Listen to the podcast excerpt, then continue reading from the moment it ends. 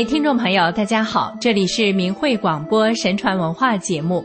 我们今天要讲的是从孔子讲过的三种杀人方式说起，欢迎您的收听。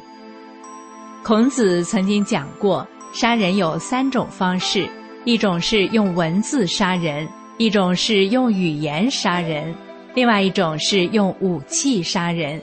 其中危害最严重的是文字，其次是口舌。再次是武器。孔子讲的杀人，不单指杀人的肉身，还包括用文字谎言、歪理邪说等欺诈，因此导致听众做坏事、造恶业、毁掉自己。一，老师与巫师误人的邪说。清代著名学者纪晓岚在《阅微草堂》卷十四中记载了一个故事。福建一带多雨，北方的桥上除了设有防止行人过桥时滑倒的栏杆，在桥的两端还盖了避雨用的雨棚。有一个名字叫邱二田的人，讲了一件令人十分震惊的事。一天晚上，有一位过桥的行人碰上大雨，他在雨棚内避雨。过了一会儿，他恍惚间。看见一位官吏模样的人手持案卷，还有几个差役押着一些戴脚镣手铐的犯人。他知道是官府在押送囚犯，他不敢作声，闪到屋角观察他们的动静。忽然，他听到一个囚犯嚎啕大哭起来。那位官吏呵斥道：“此刻知道害怕了，哭有什么用？为什么活着的时候要作恶呀？”那个囚犯说：“我是误听了我老师的话。他平时总是斥责敬信神佛的人，什么善恶报应之说都是荒谬妄谈。我听的时间长了，就信以为真。在活着的时候，用尽心机算计别人，不择手段干损人利己的事，想着死了以后不会遭报应。”也没有什么荣誉和耻辱之分，就更加肆无忌惮的妄为。殊知刚死就下了地狱，我才知道被老师欺骗了，所以我悲伤又悔恨呀。这位犯人哭诉完后，另一位囚犯也哭诉起来：“哎呀，你是被老师欺骗了，我是被一个巫师所骗。”那巫师说：“人做了坏事。”焚香布施就能积功德，可以消除干坏事造下的恶业。即使死后下到地狱，也可以请巫师念经超度。所以我就想着先多捞点钱，然后拿钱出来焚香布施，死后叫家人请巫师给我念经超度，就可以免下地狱了。殊知下地狱后，方知地府的阎王。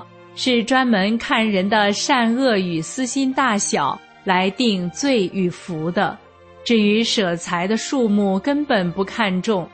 我活着的时候出于私心花了许多钱布施，都不能消除恶业，到地府才明白，因私心造下的罪业都要偿还，一件都不能少。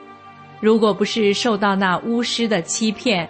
我又怎敢在活着的时候放纵私欲、为所欲为呢？也不会到地狱受刑了。说罢，呜咽不止。一旁的其他犯人也都齐声大哭。缩坐在屋角里的人听完这些话，方知是阎王在审讯犯人，不由得大惊。原来人活着的时候。听信谎言，做了坏事，也要承担后果。幽冥之间，看的是人心善恶与不正的行为来定罪的，歪理邪说，害人不浅呀。自古以来，顺天者昌，逆天者亡。在人世间这个瞬息万变的名利场中，唯有明辨是非，顺应天道，保持高洁。才是长久的生存之道。二，大学生亡灵的警告。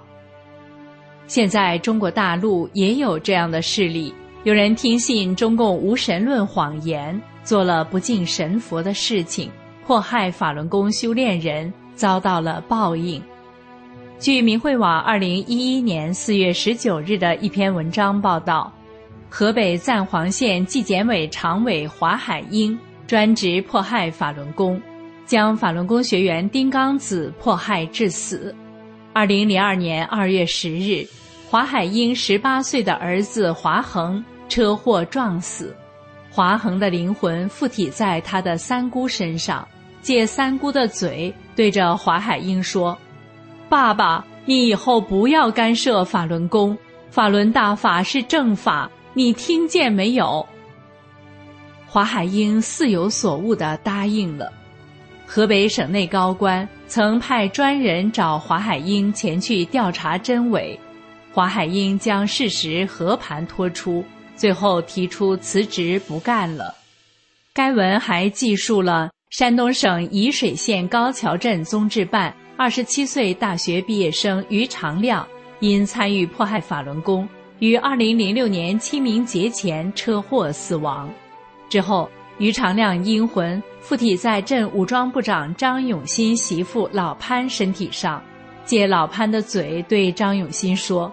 将罗书记、窦镇长和综治办主任王少波叫来，我跟他们说三件事。张永新把这些人叫来后，于长亮借老潘的嘴对他们说：“你们这些年也没干点好事，竟整好人，迫害法轮功。你们再不悔改，就全完了，连我也完了。”第二件事，教委院子老椿树上去了一个妖精。将来镇里当官的都得吃他的亏。第三，你们得快送我回家，要不我叫俺娘来闹你们。书记罗某等一行八九个人用救护车把附在老潘身上的于长亮送回老家。于长亮借老潘的嘴给家里人嘱咐了一些家事后，然后回到于长亮的坟地。于长亮又说：“罗书记呀。”我不能让你们白来，下阵小雨送送你吧。接着天就下了十多分钟的小雨，在场的人一个个头皮发麻，目瞪口呆。接着，只见老潘趴在于长亮的坟上说：“走啦，走啦。”过了一会儿，老潘苏醒过来，大家问他刚才发生的事情，他说什么也不知道。她的老公张永新说：“我算是服了。”他们第二天就把教委院子里那棵老椿树刨了。内蒙古赤峰市六一零头子杨春月家中连遭厄运，先是儿子车祸丧命，杨春月又死于脑癌。杨春月的妻子在丧子丧夫之痛中哭喊着：“老天啊！”我们家到底缺了什么德啊？以上这两个故事，只是中共独裁统治下无数个家庭悲剧的冰山一角。他们听信中共无神论谎言欺骗，追随中共迫害法轮功学员，致使许多法轮功学员家破人亡、流离失所、无家可归。然而，这些参与迫害法轮功的人，最终在迫害法轮功中。把自己的家庭迫害倒了，把自己的性命迫害没了。孔子讲：“君子不立于危墙之下，危邦不居，乱邦莫入。趋吉避凶是人的本能。愿每一位善良的中国人早日摆脱中共的无神论谎言，使自己高贵的灵魂得到救赎。”